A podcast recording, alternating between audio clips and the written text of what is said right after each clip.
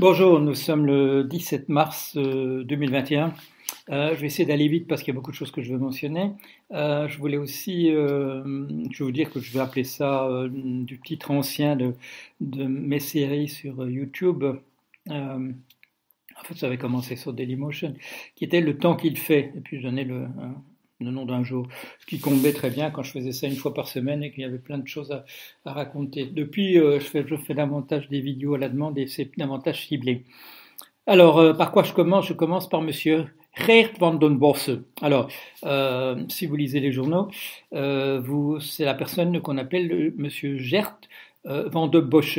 Voilà. Alors, euh, pourquoi je vous ai dit, moi, Geert van den Bosse Parce que c'est un nom qui s'écrit et qui se prononce dans ma langue maternelle, le néerlandais, et donc vous l'aurez entendu au moins une fois prononcé correctement. Alors, qui est ce monsieur? Euh, Ce monsieur, c'est un vétérinaire, c'est un grand spécialiste de, euh, des vaccins. Euh, c'est quelqu'un voilà, qui a donc des, références euh, solides dans le domaine dont il, parle. Il est euh, vétérinaire de formation, si j'ai bon souvenir. Et qu'est-ce qu'il nous dit? Il vaudrait mieux ne pas vacciner les gens maintenant. pourquoi? C'est bah, sur cette chose que vous voyez. On, on, produit, on a essayé de produire des vaccins le plus rapidement possible. Il y a des nouveaux variants qui apparaissent, euh, des mutations qui sont éventuellement plus contagieuses, euh, qui sont éventuellement plus mortelles que celles qu'on avait avant. Et donc ce monsieur dit, on, est engagé dans une course qui euh, qu'il n'aurait pas fallu engager de cette manière-là. Donc, comme c'est un, bon spécialiste, ça vaut la peine qu'on écoute ce qu'il dit. Euh, ce n'est pas de l'ordre de la dénégation, de dire non, ça n'existe pas, euh, ou bien euh, je connais le remède miracle, etc. Non, c'est c'est sur le, côté pertinent ou non des campagnes de vaccination en ce moment et de sa, ces productions voilà, dans un univers marchand de différents vaccins ayant différents mérites à différents endroits, etc. Et là, vous pouvez aller sur mon blog. depuis tout à l'heure, depuis une heure à peu près, il y a un, un papier de M. Timiota. M. Timiota est un, lecteur de très longue date de mon, euh, de mon blog.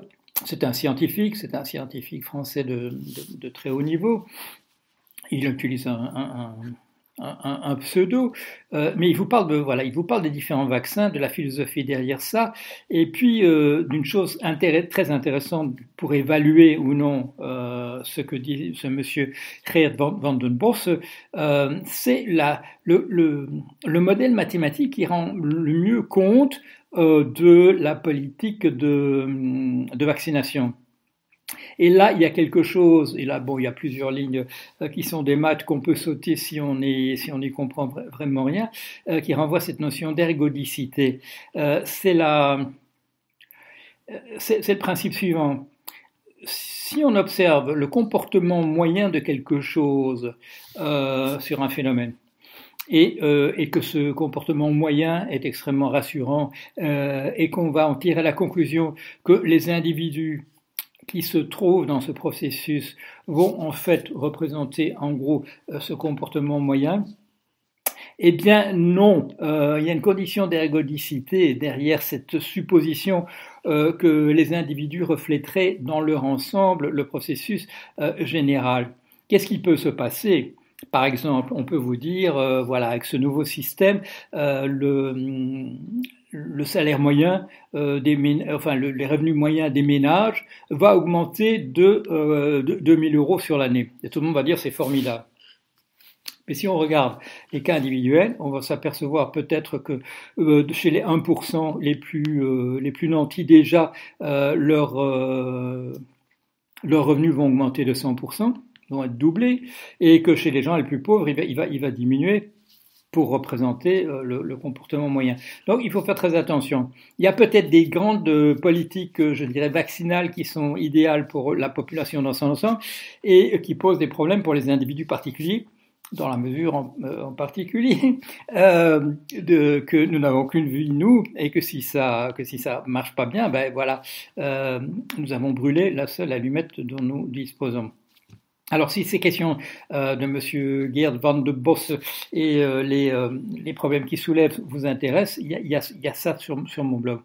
Alors, de quoi est-ce que je veux parler d'autre? Et bon, il y a des choses à Atlanta, dans la Géorgie, l'État de Géorgie, un État du sud des États-Unis. Un monsieur est allé, vient de tuer huit personnes, et il est allé simplement dans des boutiques où se trouvent des personnes d'origine asiatique, et il a simplement tiré sur ces personnes ça va dans le sens, ça va dans le sens de voilà de la de l'idéologie de, de l'ancien président Monsieur Trump. Vous savez, c'est la personne qui disait euh, le virus chinois. Euh, c'est la personne qui a essayé d'encourager chez ses troupes qui sont essentiellement euh, constituées selon les sympathies du père de Monsieur Trump, Monsieur Fred Trump, qui était, je vous le rappelle, un sympathisant du Ku Klux Klan. Ce sont des, et puis on l'a vu dans les troupes qui, ont pris le, Capitole d'assaut le, 6 janvier, essentiellement voilà des, euh, suprémacistes blancs, euh, des gens qui, euh, qui considèrent que, alors, qui suivent ce, ce, slogan de Monsieur de Monsieur Trump, Make America Great Again, et où tout le monde a compris tout de suite du, du premier jour que c'était Make America White Again, rendez la les États-Unis euh, aux, Blancs. Donc voilà, ce monsieur, euh, c'était quelque chose qu'on avait constaté d'ailleurs euh, depuis, plusieurs mois. des gens sont attaqués dans la rue simplement sur le fait qu'ils sont apparemment d'origine hein, asiatique. ça va dans le sens malheureusement des graines qui ont été semées par monsieur Monsieur Biden. Essayez de réparer ce qu'a fait Monsieur, pardon, euh, Monsieur Trump. je, veux, parler de Monsieur Biden maintenant. Euh, essayez de réparer dans l'urgence euh, ce qu'a fait Monsieur Trump. Ça peut conduire, sinon à des catastrophes, à des situations extrêmement difficiles. Un exemple en ce moment, c'est euh, et ça, M. Biden n'y est pour rien. c'est l'attente générale, c'est l'image générale dans les pays d'Amérique centrale euh, qu'avec un président démocrate, ce serait plus comme avec Trump. Et donc, qu'est-ce qui se passe? Et l'arrivée du printemps facilite euh, cela.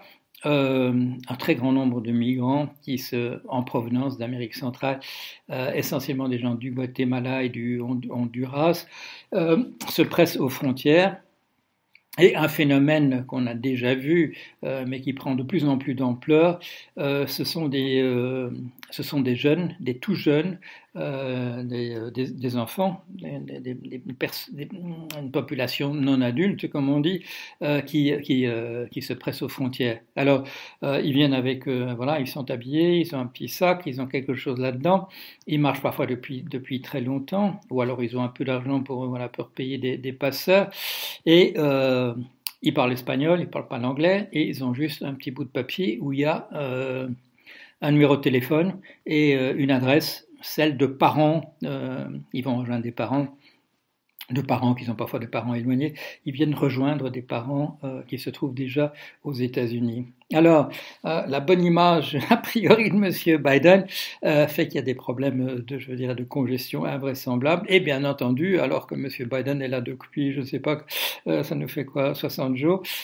les républicains crient au, crime parce que, bien voilà, parce qu'il n'a pas su, ce sont ces promesses, disons, disent, disent les républicains, ce sont ces promesses en l'air qui produisent cette catastrophe.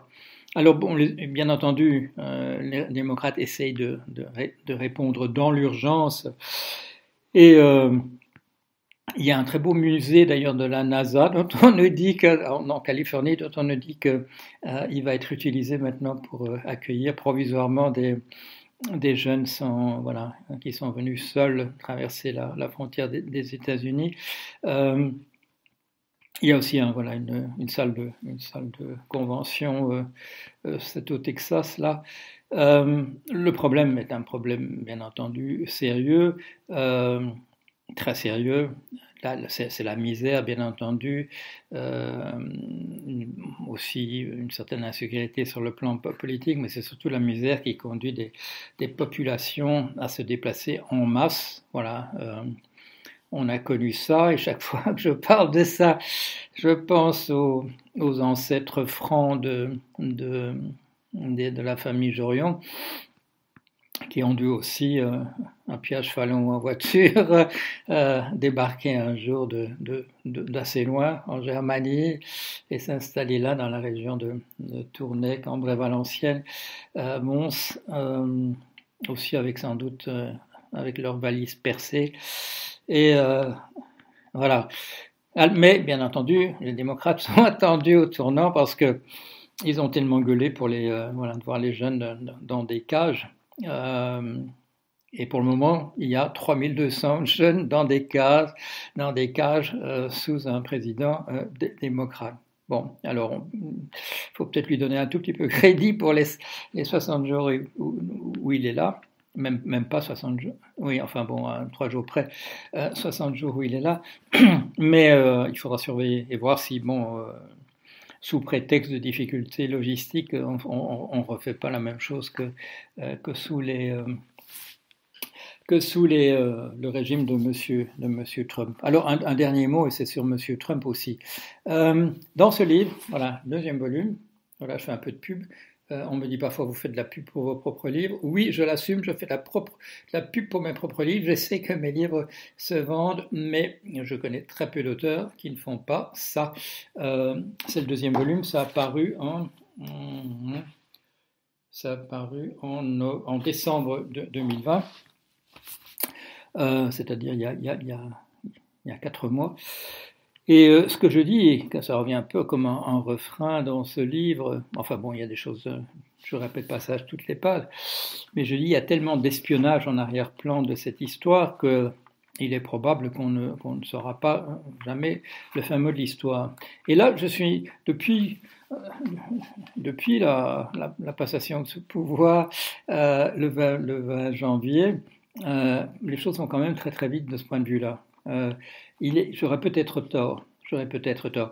Et euh, ce à quoi je n'ai pas pensé, euh, c'est que ce qui encourage, bien entendu, euh, le fait qu'on en sache davantage sur ce qui serait véritablement de l'espionnage, c'est la volonté des, euh, démocrates euh, qu'on ne revoit pas M. Trump euh, trop souvent dans l'actualité et surtout qu'il ne se représente pas comme, comme nouveau candidat en 2024. Donc on va peut-être en savoir beaucoup. Et là, il y a quelque chose qui est sorti hier. c'est un rapport sur un rapport américain sur les interférences étrangères dans la campagne de 2020 donc la campagne électorale de, disons, de l'été au mois de novembre 2020. Euh, Et donc là, il y a une, il y a un, assessment, une évaluation, et euh, en particulier, ce qui apparaît, c'est que c'est dit d'ailleurs de manière, je dirais, explicite, et ça c'est bon à, ça veut dire que les Américains veulent qu'on le sache à l'extérieur, puisque c'est un rapport rendu public, il n'y a pas eu d'ingérence, d'interférence de la part de, la Chine. Euh, le rapport s'intéresse essentiellement aux, ingérences euh, de, la Russie dont il est dit qu'elle a, euh, eu lieu de, la même manière qu'en, 2016. Et là, c'est ça qui m'intéresse en, particulier, on parle d'espionnage. On parle d'espionnage, on, on, parle du rôle joué par M. Kilimnik qui était donc un collaborateur de M. Manafort euh, la fois précédente, lors de la campagne électorale de 2016. M. Manafort, je vous ai tenu au courant au fur et à mesure, accusé, euh, qui refuse de parler, refuse de vendre la mèche, il ne parle pas en particulier, il refuse de parler de ses rapports avec ce monsieur euh, Kim Il-nik. Et euh, il sera récompensé par M. Trump, euh, qui lui avait promis, bien entendu, de le gracier s'il euh, si, ne mouftait pas, ce qui fut le, cas. Mais il n'est pas certain que M. Manafort ne soit tout à fait, je dirais, à l'abri de toute poursuite qui pourrait intervenir maintenant, parce qu'il est, mis, il est mis clairement que ce M. Manafort a agi en en collaboration avec ce Kim euh, en toute connaissance de cause, en sachant qu'il était un, espion russe, en particulier en lui communiquant, ça, avait déjà été relevé par la commission Muller et même, même avant, en communiquant à ce monsieur Kim des documents euh, secrets sur, euh, enfin, confidentiels sur l'évaluation des, rapports de force durant la campagne électorale. Et là, mais ce qui est dit cette fois-ci, c'est que ce monsieur Kim Il-nik a, toujours été actif de, durant la campagne 2020. Et là, que ce n'est plus M. Manafort euh, qui aurait agi euh, en collaboration avec lui en toute connaissance de cause, euh, c'est M. Rudy Rudolph Giuliani. Ancien maire de, New York, plus connu récemment comme avocat de monsieur, monsieur Trump. Et donc, il est dit là assez clairement que euh, M. Giuliani a travaillé de concert en, particulier en, communiquant de l'information qui était de, de enfin de l'information, euh, euh, des, déclarations, des euh, comment dire, des affirmations venant tout droit de Russie, en les injectant dans la, campagne électorale. Alors voilà, là j'aurais peut-être, je vais peut-être me tromper. C'est-à-dire que c'est formidable, ça veut dire que ce livre aura raison euh, plus vite. Je comptais sur 35 ans pour avant que euh, quelque chose apparaisse en surface que je voilà que je spéculais, euh, que je supputais dans, ce livre. Ça ira peut-être beaucoup plus vite. Euh, voilà, un petit tour de l'actualité, euh, je dirais la, la plus pressante, sous ce titre générique de Le temps qu'il fait le 17 mars 2021. Merci pour votre attention.